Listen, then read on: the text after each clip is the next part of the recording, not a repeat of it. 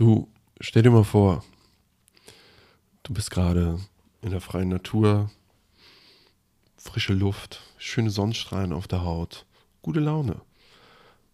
Wie fühlst du dich? Wie an einem glücklichen Sommertag. Und jetzt stell dir mal vor, verregneter Tag. Das ist vielleicht auch, hast Musik im Ohr, eher melancholisch.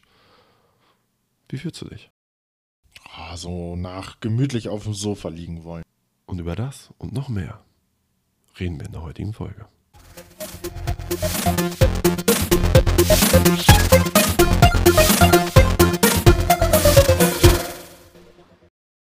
Herzlich willkommen zur LM Love World. Ich bin Norman, Lukas ist dabei Hello.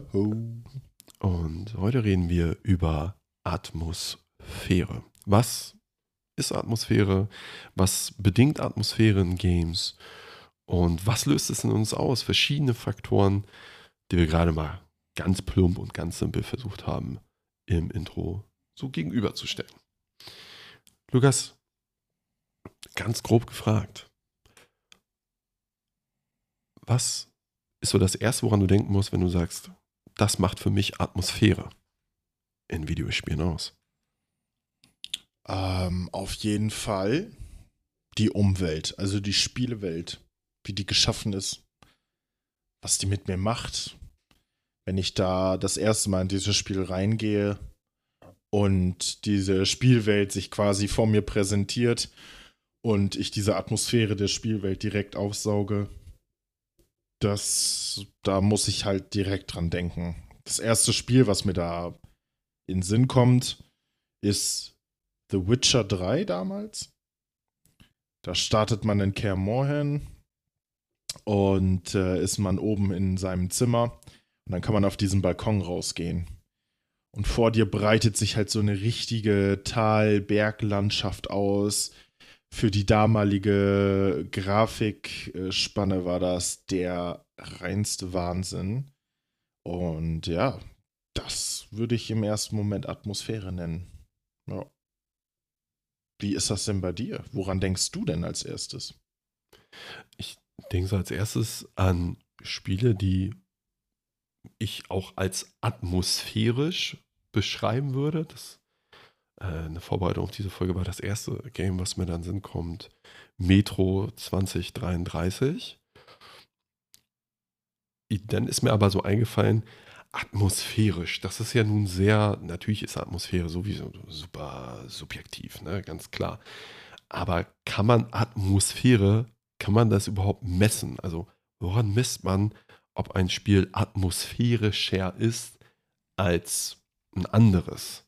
Und habe ich mal so ein bisschen, bin so in mich gegangen und das, was mich, weswegen ich wahrscheinlich an dieses Spiel denken muss, an äh, Metro 2033 so fasziniert hat, ist, dass das sein Konzept, dass dieses Spiel das Konzept von man ist im Untergrund, man ist in der Metro, es ist postapokalyptisch, man kämpft wirklich ums Überleben, dass das ganz konkret durchgezogen wurde, dieses Konzept und unterfüttert wurde mit Mechaniken wie man muss äh, den Filter von seiner Gasmaske regelmäßig wechseln. In Dialogen mit NPCs kommt immer wieder dieser Überlebenskampf zum Vorschein, den man auch einfach selbst erlebt, indem man sich selbst diesen Kreaturen stellen muss und ständig an Munitionsknappheit mangelt. Hm. Kurz noch zum, äh, habe ich vergessen gerade, kurz zum Anfang, Metro 2033, Ego-Shooter, oh, aus welchem Jahr? 2000? Oh, schon ein bisschen. 13? Ja. So, würde ich jetzt mal schätzen. Du hast Check zum Hintergrund gerade. Ja, mal. genau. ähm, und ist damals, also meiner Wahrnehmung auf jeden Fall krass durch die Decke gegangen und hat dafür gesorgt, dass ich super doll in dieses Spiel reingesogen wurde. Das ist ja immer etwas, was man als, äh, was man so als Atmosphäre quasi damit beweisen will, das kann mich reinziehen, das Spiel. Also, hm. welches Jahr? Ähm, 16. März 2010. 10 sogar. 10 Oha. sogar, also es okay. ist 13 Jahre alt. Okay. Das ist schon ein bisschen her. Und ich glaube, so ging es mir jedenfalls, was mich an diesem Spiel noch so sehr reingezogen hat, ist, dass das so, ja, nicht, also ein ganz großes Stück weit total nachvollziehbar war. Nämlich, das war, ja, inwiefern jetzt realistisch, aber es war ein, es war ein, ein, ein Spiel, was auf unserer realen Welt, die wir jeden Tag sehen und fühlen, gefußt hat. Also ein realistisches Szenario als jetzt andere Sachen zum Beispiel. Und da wäre gleich meine, auch eine Frage, die ich mir gestellt habe und die ich nicht so richtig ganz klar beantworten konnte. Ist realitätsnäher gleich atmosphärischer? Ist die Frage jetzt an mich gestellt? Hahaha. äh, ja. Ja, ja. Ja, weil du gesagt hast, du hast sie dich dir gestellt und Ja. du bist dann nicht auf die Die Frage geht an dich. Okay, herzlichen Dank, herzlichen Ja. Dank. Ähm, ich finde tatsächlich nicht, weil ein Spiel, was ich als extrem atmosphärisch empfinde, ist jetzt nicht so richtig realistisch und das ist Subnautica. Ähm, wir haben über Subnautica ganz kurz in der Survival-Folge gesprochen. Also es ist ein Survival-Spiel, spielt äh, in einem Fantasy-Sci-Fi-Universum und man landet da oder man stürzt quasi auf einem fremden Planeten ab, der nur aus Wasser, quasi fast nur aus Wasser besteht, aus sehr wenig Landmasse. Quasi ein Wasserplanet. Und dieses Spiel ist absolut atmosphärisch. Also äh, für mich hat das eher mit Stimmigkeit in der Spielwelt an sich zu tun. Wie real ist es, wie real folgen die einzelnen Sachen, die in dieser Spielwelt vorhanden sind, einer Logik. Und wenn diese Logik in sich stimmt, kann die auch völlig losgelöst sein von dem, was wir als Realismus bezeichnen. Ähm, und dementsprechend finde ich nicht, dass es näher an unserem realen Bild der Welt quasi sein muss. Ganz und gar nicht. Ne, The Witcher ist jetzt ja, ja eher mittelalterlich gehalten, aber wie real sind die Monster, die da drin sind? In dem Universum, in der Geschichte macht es halt total Sinn. In der Sphärenkonjunktion, die damals passiert ist, wo sich mehrere Welten übereinander gelegt haben und halt Monster und Magie und alle möglichen Rassen eben auf eine Welt gedrückt worden sind, sage ich jetzt mal so salopp. Ähm, es, es hängt an der Geschichte, an der Logik der Welt. Oder was, also wie würdest du das interpretieren? Hast du das Gefühl, je mehr Realismus du in deinen Spielen hast, umso eher findest du, dass sie für dich eine anziehende und reinziehende Atmosphäre haben? Ich habe währenddessen auch gerade darüber nachgedacht und mich dabei ertappt, wie ich Atmosphäre und Immersion so ein bisschen miteinander Oh. ver, ver, vermische sozusagen. Ist es auch. Weil ich glaube, das kann man auch gar nicht trennscharf irgendwie behandeln. Ein Spiel, was mir zum Thema Immersion einfällt, und daran hänge ich mich jetzt gleich so ein bisschen auf, ist ähm, Kingdom Come Deliverance. Spiel aus 2017, Mittelalter aus der Ego-Perspektive, hat damals schon einen gewissen Hype gehabt, weil es sich sehr auf historische Korrektheit be beläuft, bezieht. Also hat gar nichts, keinerlei Fantasy-Elemente und äh, fußt sehr viel auf das, was wirklich fundiert, wissenschaftlich, geschichtlich fundiert klar ist. So heißt es. Ich kann es nicht komplett untermauern und nicht bezeugen, weil ich es nicht durchgespielt habe. Aber das ist ein Spiel, was super doll, finde ich, auf Immersion getrimmt war. Du hast die ganze Zeit aus der Ich-Perspektive gespielt. Mm, Wenn du zum Beispiel einen Helm auf hattest, dann hast du wirklich durch so ein, dieses Visiermuster so richtig durchgeguckt. Die äh, Körperbewegungen waren sehr realistisch dargestellt. Ähm, und das Ganze, zum Beispiel auch das Kampfsystem, wurde alten Kampfbüchern, also alten Grundlagen, die damals gelehrt wurden, nachempfunden. Und das ist etwas, wo ich schon sage, boah, super, super immersiv und somit auch schon recht atmosphärisch. Und um deine Frage so ein bisschen, also eine Frage zum Antworten, nein, brauche ich auch nicht. Ich glaube aber, ich bin ein Typ Spieler, der kann sich in Spiele, die je weniger, je weniger die abstrakt sind, desto potenziell einfacher finde ich mich rein. Aber ich glaube, desto schneller verliert mich dieses Spiel auch wieder, weil es sich immer wieder diesem Vergleich mit der in Anführungsstrichen echten Welt stellen muss. Ich erinnere mich zum Beispiel an die ersten Call of Duties. Die waren ja damals, ich weiß noch, Call of Duty 2, der äh, Ohammer Beach. Das war ja krass dargestellt damals. So, und ich dachte mir aber damals schon, boah, war das wirklich so damals? Also ist das wirklich so passiert? Und spätestens, besonders damals, wenn das Spiel einfach an seine technischen Grenzen kommt, wo ich denke, ja komm, äh, sorry, das ist doch safe nicht so passiert. Also nicht zu, neben jedem Panzer liegt auch eine Panzerfaust. So, na klar, das ist spieltechnisch, ist das so gewollt, aber es ist nicht realistisch und das hat mich dann aus dieser Atmosphäre so ein bisschen rausgezogen. Und deswegen, ja, wie gesagt, das mit diesem Realismus, easier to get in, but easier to fall out, für mich so. Und bei Fallout sind wir auch schon bei dem nächsten Thema. Fallout, für mich auch ein super, super, super atmosphärisches Spiel. Besonders Fallout 3. Für diejenigen unter euch, die es gespielt haben, der Anfang. Für diejenigen, die es nicht gespielt haben, nochmal ganz kurz angerissen. Fallout, Postapokalypse, spielt in, oh je, welches Jahr? 2077 oder vielleicht vertue ich mich da jetzt auch ein paar hundert Jahre. Prämisse ist, Spiel ähm, ganz normal postmoderne Welt, äh, ganz normale moderne Welt. Zum Einwerfen eben, die Postapokalypse findet im Jahr 2277 statt. 277, okay. Siehst du, so 200 Jahre nur vertan. Ja, guck mal. Und äh, die ganze Welt wird vom, Nuklear, vom Nuklearkrieg versprengt.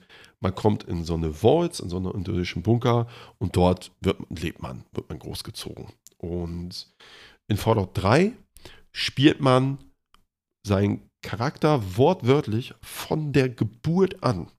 Man erlebt immer wieder Sequenzen aus der Geburt, dann glaube ich aus dem neunten Geburtstag, achten Geburtstag, dann aus der Jugend und dann, wie man aus der Vault rauskommt.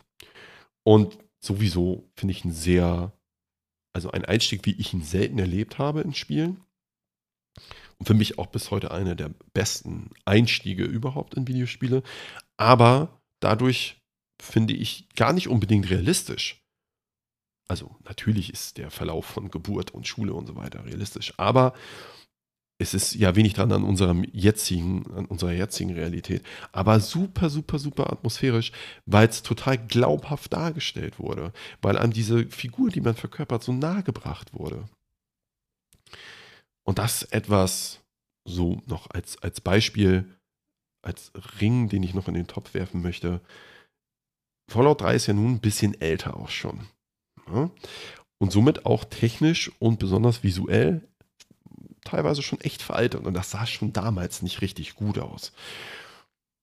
Lukas, wie viel hat für dich die Optik eines Spiels, also nicht nur die reine Grafikleistung, sondern vielleicht auch, wie Sachen beleuchtet sind, wie der generelle Look ist. Ist das eine Fantasiewelt vielleicht auch? Haben wir einen unique Look wie in einem Breath of the Wild oder wie es zum Beispiel in einem Borderlands auch ist, wo der Look ganz klar eine ganz klare künstlerische Prämisse hat. Wie sehr beeinflusst das für dich, wie atmosphärisch für dich ein Spiel ist? Um, ähm, das ist, finde ich, ganz unterschiedlich, hat aber nicht direkt was mit dem Look zu tun, muss ich ehrlich gestehen. Um, ähm, wenn wir jetzt, wenn ich jetzt mal drei Spiele einfach vergleiche, die, finde ich, sehr unterschiedlich im Look sind. Zum Beispiel Mass Effect. Ähm, ein Spiel aus der The Legend of Zelda-Reihe, und zwar The Legend of Zelda Wind Waker, was ja eher Toon, Cartoonartig ja. ist. Und dann das Survival-Spiel Subnautica. Die haben alle unterschiedliche Aussehensarten des Spiels an sich und sind alle total atmosphärisch. Die Immersion ist total krass in diesen Spielen. Wenn man sich drauf eingelassen hat, das zieht einen total rein und für mich, wie du das gerade auch beschrieben hast, liegt es eher an der Logik der Welt. Eher an dem, wie kommt man dahin? Warum ist das so, wie es jetzt gerade ist? Und da finde ich, ist die, das Aussehen der Spielwelt gar nicht so entscheidend, weil es auf das Gesamtkonzept angeht. Wenn du jetzt ankommt, nicht angeht. Okay. ähm, wenn du jetzt zum Beispiel mal Crisis anguckst. Crisis ist ja eines der Grafik krassesten Spiele damals gewesen. Äh, Crisis 1 war ja der Oberhammer.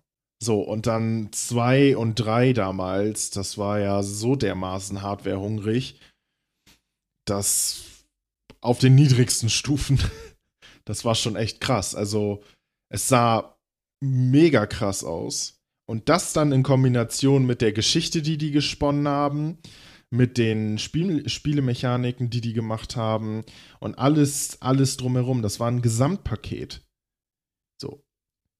In dem Fall sah die Grafik gut aus.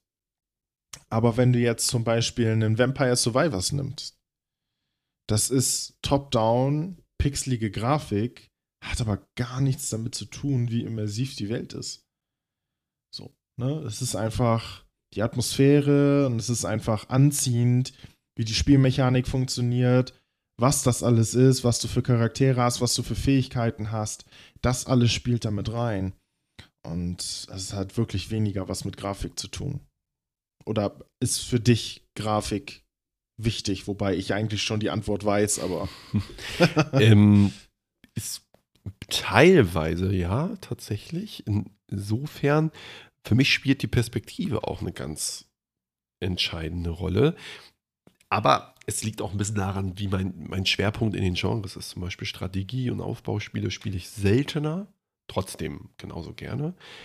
Da brauche ich aber tatsächlich, ich brauche viel weniger vom Spiel, damit es für mich atmosphärisch ist. Zum Beispiel die alten Siedlerteile waren für mich, weil die was ganz Besonderes hergestellt haben, eine ganz besondere eine Stimmung. Nämlich in dem Fall friedlich, schön in Ruhe am Siedeln, da ein paar Fischerhütten bauen und ganz entspannt. Also wirklich gar nicht, man muss nicht reinschwitzen, man muss nicht wirklich. Um Mit reinschwitzen meinen wir sich sehr anstrengen, um das Spiel zu spielen, ja. Genau. man, man, muss nicht, man hat ja, natürlich hat man ein Ziel, aber es ist nicht so, als ob man das die ganze Zeit mit Zeitdruck, äh, dass man das äh, verfolgen muss sondern man kann sich, man wird auch dazu ermuntert, sich einfach mal Zeit zu lassen. Oder auch, so geht es mir auch in rundenbasierten Spielen. Das können, ja, wie der eine oder andere vielleicht schon mal gemerkt hat, JRPGs.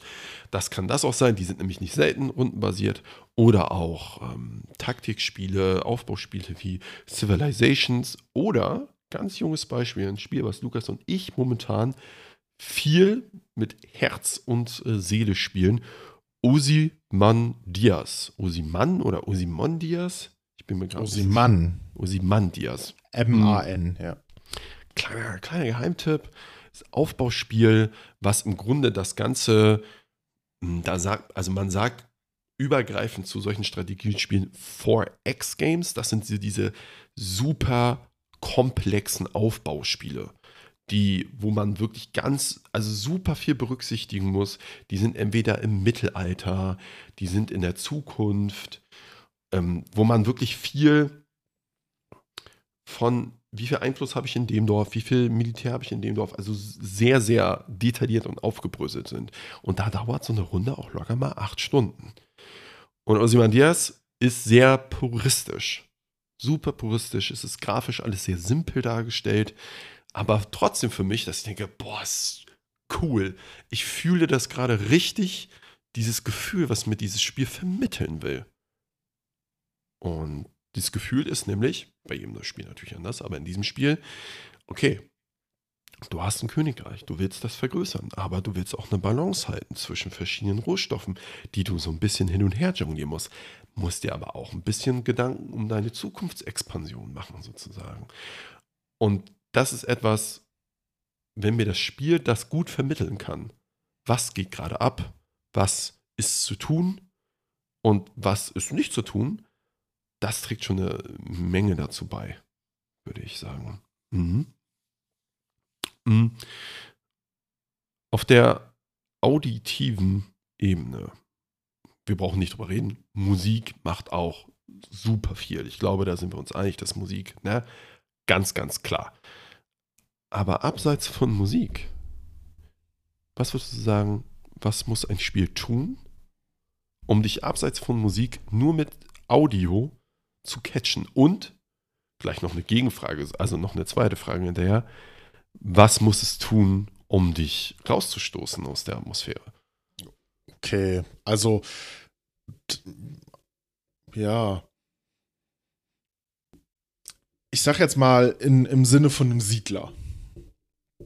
Ähm, zieht es einen natürlich rein, wenn du die friedliche Spielwelt hast, da siedelst, deine drei Fischerhütten baust und noch einen Förster. Ähm, Was auch immer der Förster mit den Fischerhütten zu tun hat, ne? ich wollte nur einfach noch ein Gebäude reinschmeißen. Ja, okay. Damit man nicht nur drei Fischerhütten bauen muss, ja. Na gut. Äh, ähm, geht es halt auch für mich in dem Sinne darum, dass das zu dem Spiel passt. Also gefühlstechnisch passt, auditiv. Heißt, in dem Sinne von dem Siedler, wie ich ja gerade schon angefangen bin, ruhige Musik, einfach ein bisschen langsam, es muss düdeln, es muss dich aber auch bei Stange halten. Also ja, du, du, du darfst ja auch nicht die Konzentration verlieren, weil bei einem Siedler hast du ja viel Mikro und auch Makromanagement, ne? Man muss Gebäude bauen und diese Gebäude müssen halt alle irgendwie versorgt werden. Du hast halt immer wieder was zu tun und die Musik muss dich halt bei der Stange halten. Genauso wie wenn dann mal tatsächlich irgendwie ein, äh, ein Kampf anbricht zwischen den Militäreinheiten, zwischen dir und einer gegnerischen Fraktion, muss es sich, finde ich, auch äh, musiktechnisch anpassen. So, ich, ich habe jetzt hier ein Spiel, wo ich dich fragen wollte, genau, und das finde ich mit dem Auditiven gar nicht so schlecht, weil ich kann mir nicht vorstellen, was die Immersion da auditiv halt, was da auditiv zukommt. Ähm, ich habe hier als Simulation Eurotruck-Simulator aufgeschrieben. so, und ich kann mich dran erinnern, dass du das wie ein Wilder gespielt hast. Ja. So, und da ist jetzt nicht viel mit Musik, außer du hast das Radio laufen oder so. Und ja, weißt du, wie ich meine? Ja, also Spoiler erstmal vorweg, in dem Spiel gibt es kein Radio. Ähm, das muss man sich quasi selbst machen. Also ja, das stimmt. Ich habe eine Zeit lang wirklich viel Euro Truck Simulator 2 gespielt. Das ist jetzt auch schon ein paar Jährchen her, ne? Ja, mhm. aber das fiel mir so ein dabei. Was für mich zum Beispiel viel der Atmosphäre hergestellt hat, ist, dass ich das tatsächlich mit einem Lenkrad gespielt habe. Und äh, das, na, wieder Thema Immersion und so. Hm, ich würde, ja, ich würde prinzipiell erst mich mal zu der These hinreißen lassen, dass jedes Spiel eine gewisse Atmosphäre hat eine gewisse Atmosphäre herstellt. Und ich glaube, es kommt darauf an, ob man selber sich davon so ein bisschen angezogen fühlt. Und ich würde sagen, für mich war Eurotruck Simulator nicht sehr atmosphärisch, weil es zu realistisch tatsächlich war. Also es war, wo ich mir denke, so, ja, so ist es, äh, Fernfahrer zu sein. Cool. So. Geil. Aber nichtsdestotrotz hat es ja für mich spielmechanisch genug Motivation geliefert, dass ich das viel gespielt habe. Mhm. Dazu gibt es eine kleine Anekdote. ähm, vor, das ist jetzt schon locker zehn Jahre her, wenn nicht sogar schon länger, da habe ich einen Kumpel von mir zu mir nach Hause eingeladen. Mit seinem PC eine kleine LAN-Party gemacht. Aber nicht so im großen Stil, wie es früher war, mit den Röhrenfernsehern und im Keller und hat man nicht gesehen, sondern wirklich nur wir zwei und auch nicht das ganze Wochenende, sondern einfach nur gesagt, ich habe zu ihm gesagt, bring dein Kram mit und äh, trinken wir ein bisschen nicht alkoholische Getränke und dann gucken wir, zocken wir einfach mal. Das hat dann darin geendet, dass wir beide parallel quasi ein neues Spiel angefangen haben und das zwölf Stunden am Stück gespielt haben. Und im, äh, über meine Anlage, die ich damals im Zimmer habe, haben wir Musik laufen lassen. Und äh, das, ich glaube, ich bin dann um halb sechs Uhr morgens bin ich dann abgebrochen Also, also ich bin wortwörtlich abgebrochen. Ich war so müde. Ich bin, ich hatte quasi Sekundenschlaf hinterm Steuer. Zum Glück aber nur virtuell. Und da dachte ich, okay. Ja. Und da würde ich sagen, ja, cooles Spiel für mich damals gewesen, würde ich jetzt heute nicht mehr spielen. Ne?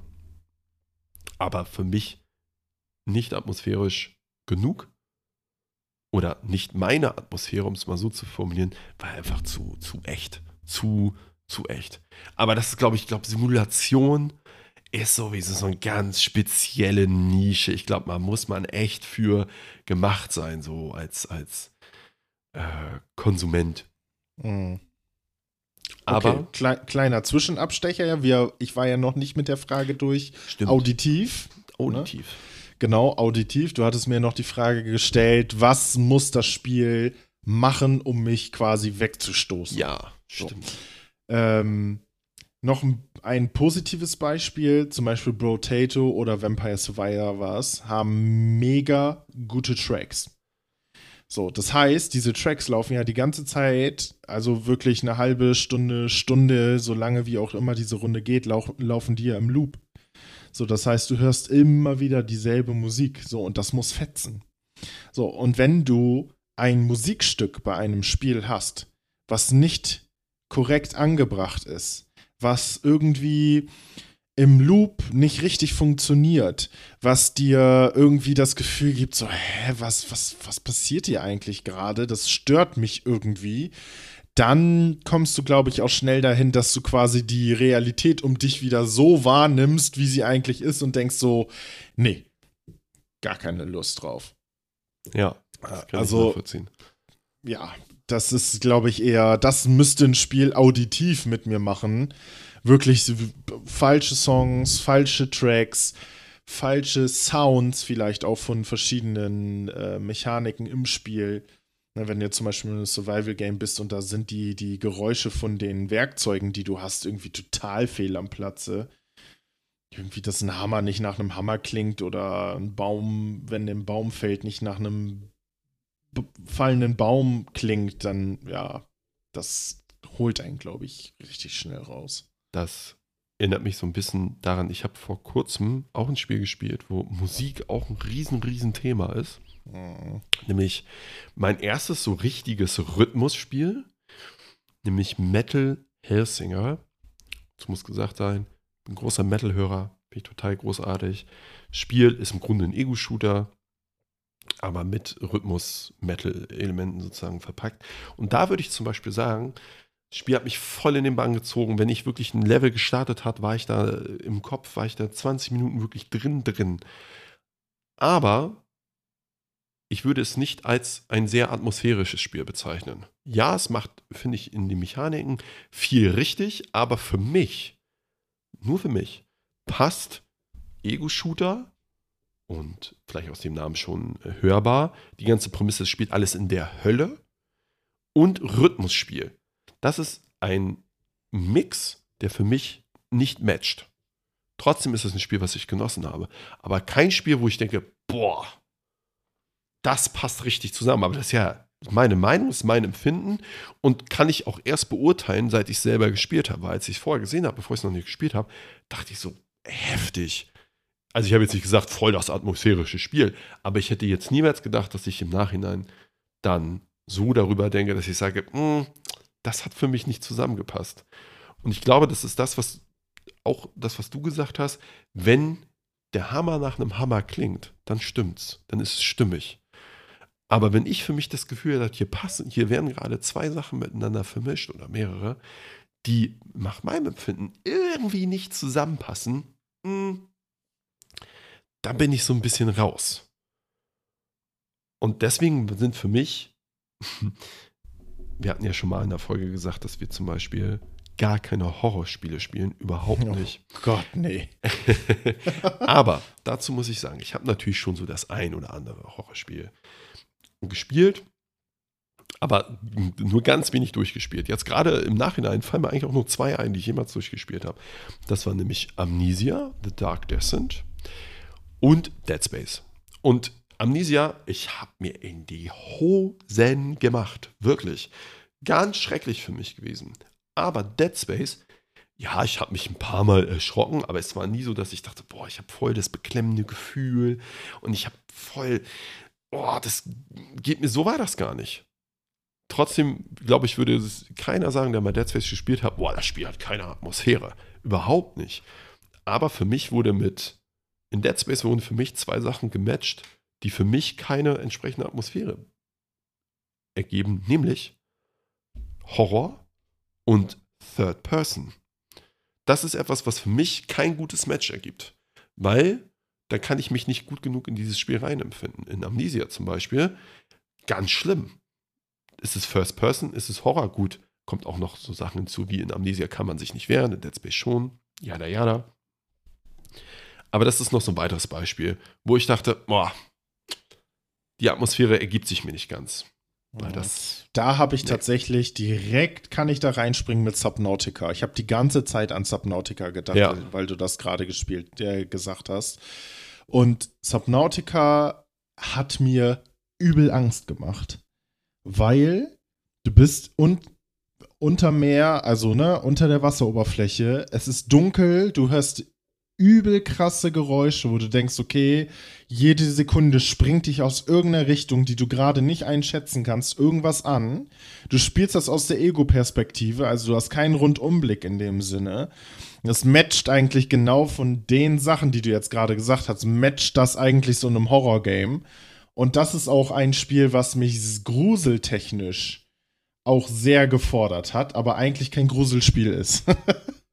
so als kleiner Einschub. Ich habe äh, da noch ein Spiel, woran ich gerade denken musste, nämlich Brothers, A Tale of Two Sons. Mhm. Ist ein Indie-Spiel, würde ich sagen, 2013 in einer relativ weich gezeichneten Comic-Grafik. Boah, ist das schon so alt? Ja, ich überlege auch gerade, ich habe das nach Release ei. gespielt. Das ist zehn Jahre her. Ach du Heilige, okay. Mhm. Zeit verfliegt. Ui. Und da ist eine, also im Grunde ist das eine Abenteuergeschichte von zwei Brüdern. Und Game, also Gameplay-mäßig muss man im Grunde verschiedene Puzzle, verschiedene Puzzle, manchmal ein paar Kampfsituationen, ein paar Jump'n'Runs zusammenlösen mit diesen beiden Figuren, die unterschiedliche Stärken und Schwächen haben. Aber was ganz besonders ist an diesem Spiel, ist, dass dort nicht gesprochen wird. Dort gibt es keine Stimmen. Und die verständigen sich nur mit Gestik und ja, ein bisschen Mimik. Trotzdem wusste ich die ganze Zeit, oder dachte, meine ich jedenfalls zu wissen, was gerade abgeht. Wie fühlt sich gerade diese Person? Ist nicht realistisch, ist auch nicht sehr immersiv, aber total atmosphärisch. Weil das, was es gemacht hat, hat es konsequent durchgezogen. Weil es ist nicht so, dass nur die beiden Brüder nicht sprechen können. Da spricht keiner. Niemand spricht dort. Und da denke ich so, ja Mann, das ist nachvollziehbar. Das ist wieder das, du hast in, dieser, in diesem Spiel dein Stiefel durchgezogen, sozusagen. Ein Aspekt, den ich gerne noch reinbringen würde, aber ich glaube, da bin ich eher, da habe auch ich nicht so viel Expertise drin. Ich glaube aber, Lukas, ich glaube, du hast da noch weniger als ich drin. Trotzdem wollte ich es gerne einmal mit einwerfen. Sportspiele. Ach, du heilige Mutter. Willst du mir gleich vorweggreifen, haben wir beide also haben wir auch nichts drin verloren, sozusagen. Aber Sportspiele, die ich gespielt habe, nämlich auch Sport, für den ich mich real interessiere, den ich real verfolge, American Football und Formel 1. Muss man jetzt, kann man halten von was man will.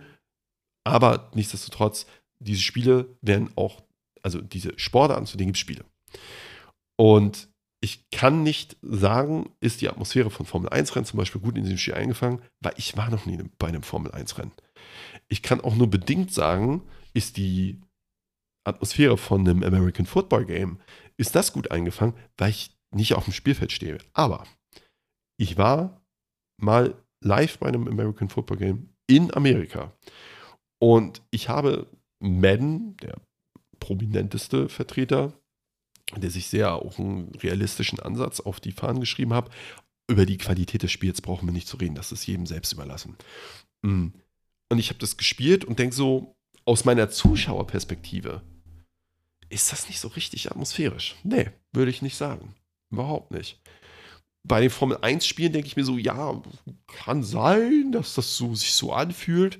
Aber ganz ehrlich, also ein Formel 1-Spiel zu spielen oder das im Fernsehen zu übertragen, äh, die Fernsehübertragung anzugucken, ist, glaube ich, meiner, also meiner Meinung nach deutlich spannender als Formel 1-Rennen auch live zu sehen. Das ist bestimmt mal cool, weil es eine andere Atmosphäre ist.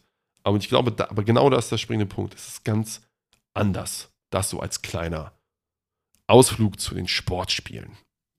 Ah, ich habe also, ähm, ich habe schon, also ein bisschen Sportspiele habe ich schon gespielt. Echt? Ja.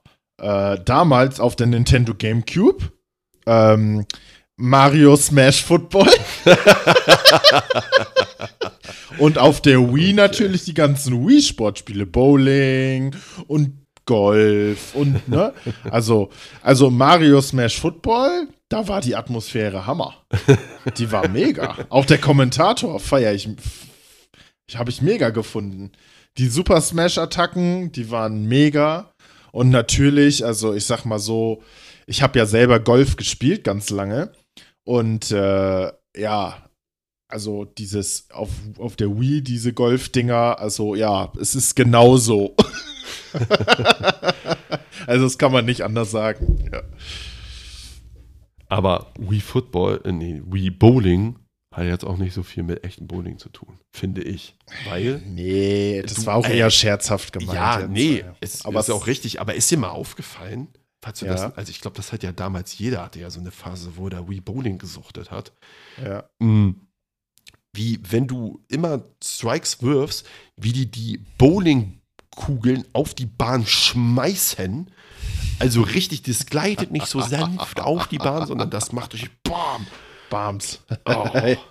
ja, ich, das muss ja auch ein bisschen Feedback geben, ne? Ja wenn du da gar nichts hörst, dann ist das wahrscheinlich auch ein bisschen schlimm. Das hat dann nämlich auch wieder was mit Atmosphäre zu tun.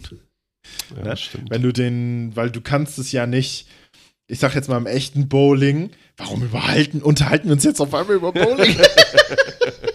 Okay, auch nicht schlecht. Ja, ja aber beim echten Bowling habe ich so das Gefühl, da, du merkst das ja. Du hast die Kugel in der Hand, du schiebst sie an, du hast ja ein ganz anderes Gefühl für als bei der Wii. Also müssen die sich ja irgendwas überlegen. Okay, wie bringen wir die Atmosphäre richtig rein, damit die das sich näher, näher an sich dran fühlen. Und da hast du halt wieder Audio. Und du musst die Kugel hören, damit du auch wirklich denkst, okay, sie ist jetzt auf der Bahn. Also müssen sie den Aufprall vielleicht einfach ein bisschen lauter machen. Weißt da haben wir mein? wieder die technischen Limitierungen so ein bisschen, die da mit, ja, genau. mit reinspielen. Ja, aber genau. nee, ich finde, hast du recht, definitiv. Ich wollte noch mal, das wollte ich eben noch mal einschieben, bei Spielen, ähm, die nicht unbedingt das ein Individuum verkörpern sozusagen, nämlich ne, nochmal Aufbauspiele, Strategiespiele, nur ganz kurz, ist Anno, die Anno-Teile. Ich behaupte, Bullet Prediction, an die Leute, die zuhören, und natürlich auch an dich, Lukas, ne? Ja, ja, ich bin dabei. Wenn ihr solchen Spielen wie Anno, solchen Aufbauspielen, nicht gänzlich abgeneigt seid, natürlich, ihr könnt mir nicht erzählen, dass ihr Anno angemacht habt und nach 20 Minuten dachtet, oh nee, das catcht mich ja gar nicht. Das ist ja, das ist ja total Quatsch. Natürlich. Ja, irgendwelche Leute da draußen gibt es garantiert, die das gedacht haben. Glaube ich nicht. Nein, ich glaube es nicht. Nein, echt ich glaube es nicht. Nee, ich glaube, es okay. sind, gibt, na, ja klar, natürlich gibt es die, aber ich glaube, die überwältigende Mehrheit denkt sich vielleicht, okay, ist nicht mein Spiel, so wie, oder wie es auch bei mir war, hat mich nach ein paar Stunden verloren aber ich glaube nicht, dass die. Das kein, ich glaube nicht, dass irgendwer sagt, oh, die Stimmung gefällt mir gar nicht. Wurde nicht eingefangen, so stelle ich mir das nicht vor, dass das so passiert. Klar, das Spiel macht es auch sehr geschicklich mit immer in einem guten Gameplay-Loop immer weiter zu motivieren und immer weiter, immer weiter voranzutreiben. Aber ich finde, das ist ein Genrevertreter, der es exzellent schafft, Atmosphäre herzustellen. Seine ganz eigene Atmosphäre. Mhm. Also jetzt, wo du bei Strategiespielen bist, fällt mir auch so ein bisschen gerade, du hast das ja schon ein bisschen ähm, angedeutet, so ein bisschen die Spiellänge ein.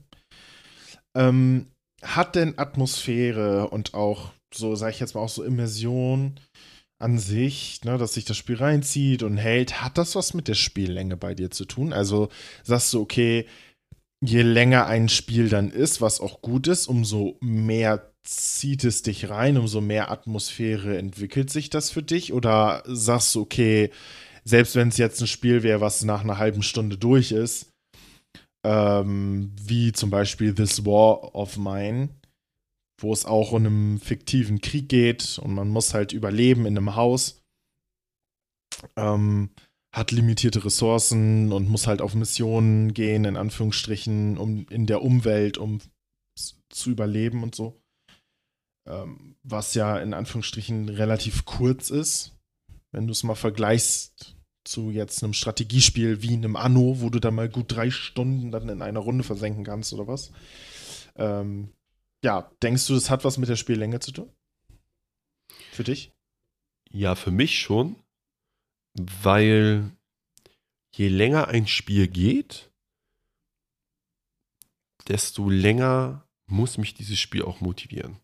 Aber es ist ja jedes Spiel unterschiedlich. Ob man jetzt ein RPG spielt, was dich von Start zu Ziel bringt in 30, 40, 50 Stunden, ob es ein Spiel ist wie This War of Mine, die eher auf Wiederspielbarkeit ausgelegt sind, oder ob es ein Spiel ist wie Anno, die sagen, okay, theoretisch könntest du es eigentlich auch endlos spielen. Nicht, natürlich nicht ganz endlos, aber es gibt kein vordefiniertes Ende sozusagen, sondern es gibt immer was zu tun.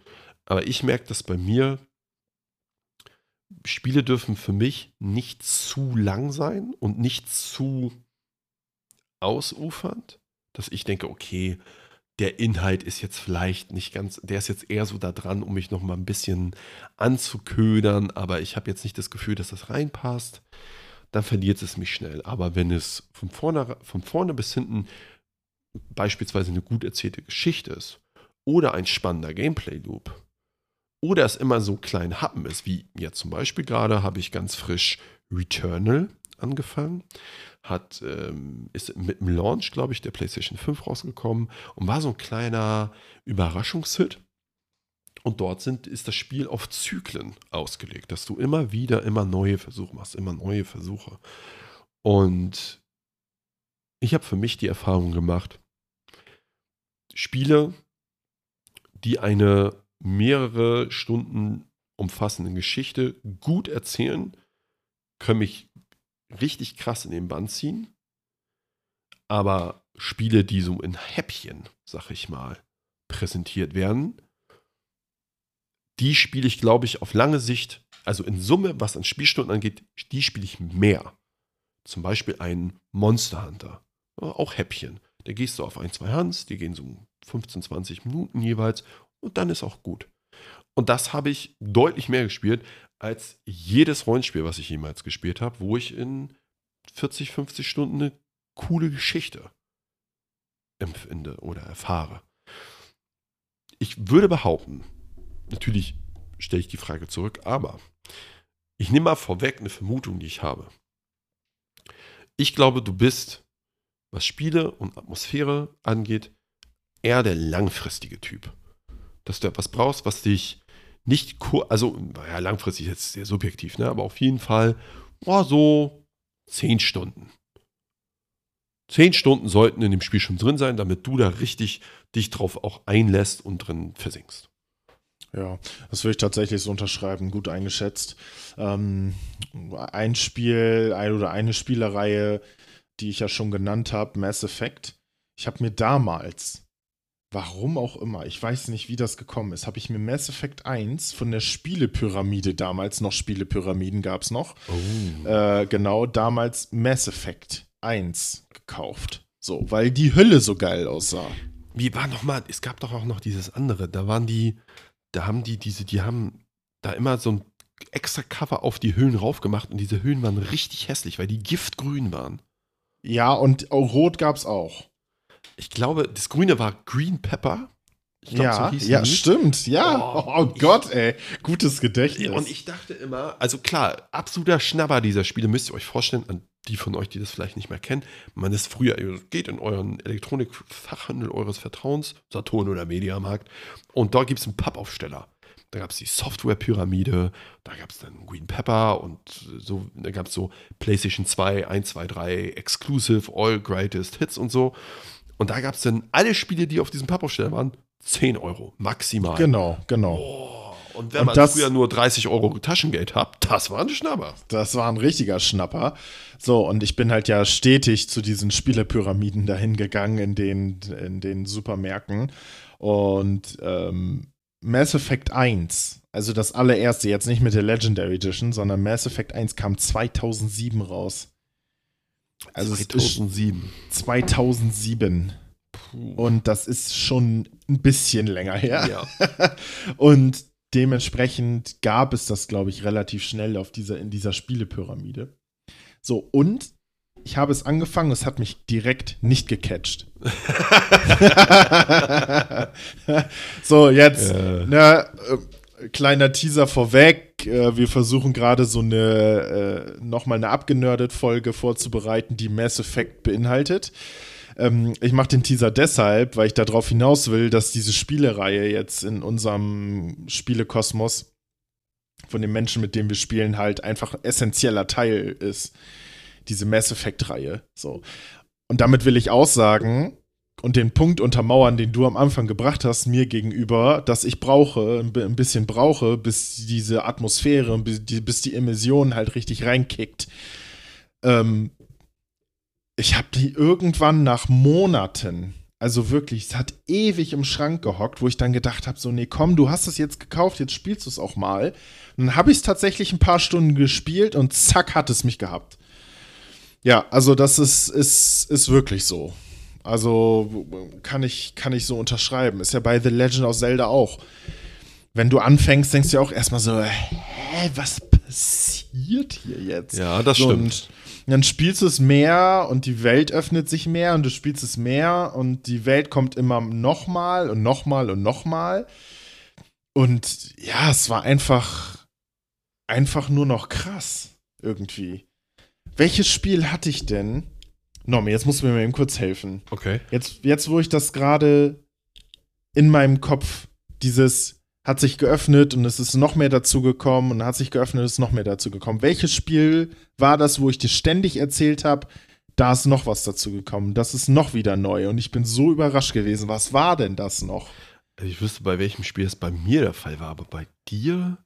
Doch, da habe ich dir doch ständig von erzählt und du dann so, ja, ich freue mich ja, dass das für dich immer so, so toll ist. Welches Spiel war denn das noch? Aber Kena war das nicht. ne? Gott. War das Kena? Ich weiß es nicht. Doch, Das- dann war das Kena. Kena Bridge of Spirits, ne? Ja. Ja, Das, dann muss das das gewesen sein. Ja. Wo dann noch eine Mechanik dazu kam und noch eine Mechanik und dann irgendwie war die Welt dann irgendwie so toll und dann kam da irgendwie noch mehr zu. Doch, ich glaube, das war Kena. Ja, Ja, doch, gut. doch. Kommt mir bekannt vor.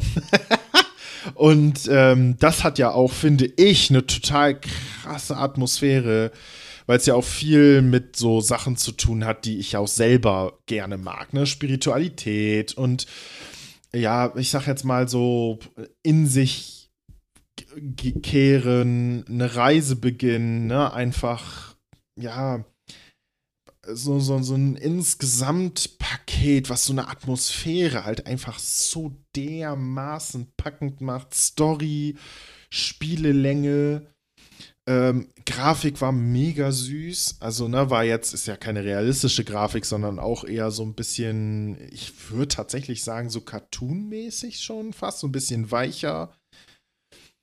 Ähm, das war einfach nur mega toll. Welches Spiel war das denn bei dir, wo du gedacht hast, so das öffnet sich immer weiter wie so eine Rose? Das war Nio. Oh, Tatsächlich. okay. Jo. Schwitzer-Game. Ja, genau. Also ähm, ein Souls-like hatten wir in unserer Souls-like-Folge, hatte ich da mal kurz drüber erzählt. Und das hat auch immer, je weiter du vorangeschritten bist, hat es immer wieder dir neue Mechaniken präsentiert. Boah, jetzt kannst du das machen, jetzt kannst du das machen. Und das ist auch nichts gewesen, wo ein Menüpunkt irgendwie ausgegraut war und du weißt, oh, okay, da kommt noch mal irgendwann was. Und es war aber auch nichts, worauf du schon mal gestoßen bist, wo dir dann aber gesagt wurde, boah, jetzt kannst du das noch nicht, mach erst mal weiter so. Wie in einem Metroidvania zum Beispiel, dass man bestimmte Ranken nicht hochklettern kann, weil einem da die Greifhandschuhe fehlen oder irgendwie sowas. Sondern das war einfach nochmal eine neue, eine neue Mechanik, die dir das Spiel nochmal ein bisschen mehr Tiefe äh, verdient hatten, wo ich dann dachte so, boah, was? Das kann ich jetzt machen? Wie cool. Aber es war nicht, ich habe es nicht erwartet, es wurde mir nicht angefüttert. Und es wäre auch okay gewesen, wenn es nicht so gewesen wäre. Aber das hat so viel Tiefe einfach rein, so schön viel Tiefe ins Spiel reingebracht. Ein großen Atmosphärenträger, den ich noch reinbringen möchte. Nostalgie. Für mich, Anekdote, ich habe früher, habe es ja in der letzten Folge erzählt, ich war ja ein Playstation-Kind und bin somit viel mit den Playstation-Hausmarken aufgewachsen. So unter anderem auch Spyro. Spyro ist so ein kleiner lila Drache, und war damals eine Trilogie, Jump'n'Run, um die 2000er rum. Gab mehrere Teile davon, aber es war die Spiele, die ich viel gespielt habe und die ich auch jetzt gut empfinde, war eine Trilogie. Die wurden jetzt remastered. Also richtig, nee, nicht remastered, Remake. Total von Grund auf neu gemacht. Und äh, die habe ich gespielt, diese Trilogie vor zwei Jahren, würde ich jetzt sagen. Und das war für mich insofern eine ganz tolle Atmosphäre. Das Spiel, das war nicht, das war nicht ähm, super, das war schon hübsch, aber es war jetzt nicht so, dass ich dachte, boah, also das Hübscheste, was ich je gesehen habe. Und es war nicht besonders schwer. Es war auch nicht besonders in sich. Es war eine Fantasy-Welt, aber es war jetzt nichts, wo ich dachte, boah, krass, das macht es so richtig unique und so. Aber es hat total die Nostalgie in mir angekitzelt, dass ich dachte, boah, krass, die Stelle, bei der hatte ich damals richtig Schwierigkeiten. Den Boss, der war richtig blöd. Das Level, oh, da habe ich so viel Struggle gehabt. Ich glaube, das ganze Nostalgie, Remaster, Remake, das könnte man tatsächlich nochmal, könnte man fast ein eigenes Thema daraus machen. Aber trotzdem die Frage an dich, wie viel macht Nostalgie für dich, wie viel trägt das zur Atmosphäre bei? Oder vielleicht auch negativ? Mhm. Also ja, schon recht viel, würde ich sagen. Also ich erinnere mich jetzt so an Pokémon-Spiele, muss ich ehrlich sagen. Ja. Dabei, wenn wir da so über Nostalgie sprechen. Weil ich glaube, die meisten Pokémon-Fans, die jetzt momentan eben sehr böse sind über das, was, äh, was die da so verzapfen mit den Pokémon-Spielen, ähm, sind tatsächlich die eingefleischten Pokémon-Fans, die damals mit Pokémon aufgewachsen sind. Die genauso wie ich, als wir klein waren, die ersten, die erste Generation mitgemacht haben, die das auf dem Gameboy gespielt haben und sowas. Ich glaube, das sind die Leute, die sagen so, ey, das geht gar nicht. Ich glaube, die Jüngeren, die nehmen das einfach so an, so wie wir das damals angenommen haben. Also das heißt, deren Nostalgiefaktor ist so dermaßen hoch und so so zur Liebe zu den alten Teilen, dass sie sich mit den neuen Sachen vielleicht nicht so anfreunden können, obwohl die vielleicht gar nicht schlecht sind. Im Grunde, wenn du sie einzeln betrachtest. Und ähm, für mich ist es zum Beispiel als damals äh, von Rot und von Grün das Remaster rauskam. Es war eigentlich ein Remaster ja, sie haben es nicht wirklich remake. Nee, das war Blattgrün und Feuerrot. Das war halt von der ersten Generation. Ein bisschen neuere Grafik, aber im Grunde war es dasselbe. Es war nicht viel anders. Und das habe ich super oft gespielt. Also, weil ich die erste Generation halt nicht mehr hatte als äh, Cartridge. Und ähm, deswegen habe ich halt Blattgrün hatte ich damals halt Blattgrün halt rauf und runter gespielt. Und es hatte halt super viel Nostalgiefaktor drin, mit drin, weil ich es halt kannte. So, also, ja, ansonsten würde ich mich sehr über Remaster von The Legend of Zelda spielen, von den alten Teilen, von Ocarina of Time und von Majora's Mask auf jeden Fall freuen.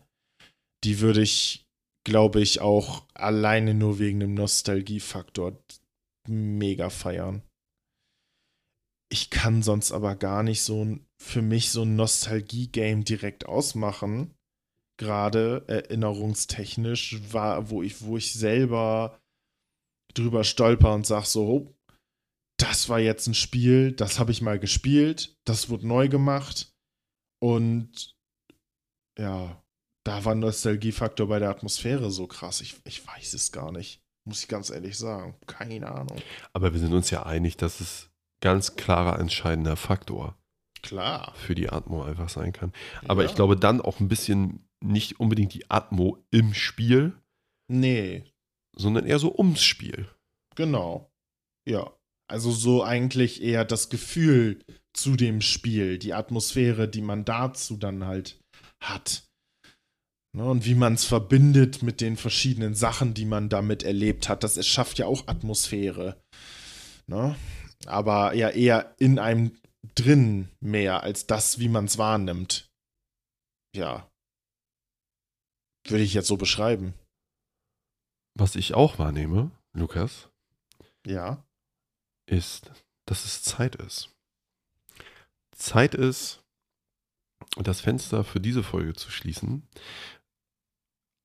Aber ich glaube, oder wir haben es auf jeden Fall versucht, ganz klar darzustellen, dass Atmosphäre nicht nur super subjektiv ist, also wirklich super subjektiv, sondern von super vielen unterschiedlichen Faktoren abhängt, abhängig ist.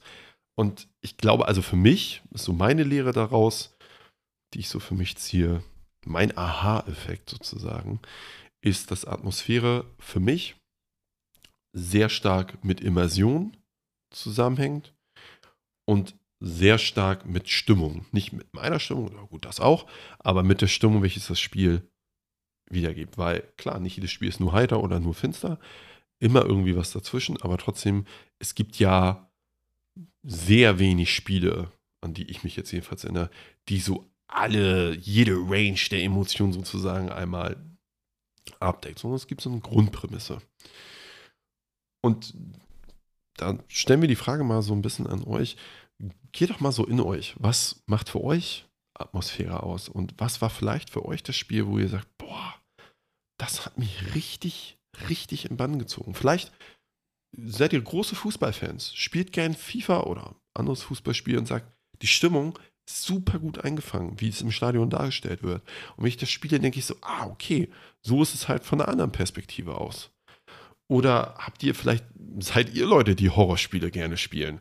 Nur sagen, boah, diese Stimmung, diese Atmosphäre, dieses vielleicht Beklemmende, dieses Angespannte, das fixt mich total an. You do you. Macht, spielt das, was ihr wollt. Mhm. Aber vielleicht mal so als kleinen Gedanken haben. Für euch.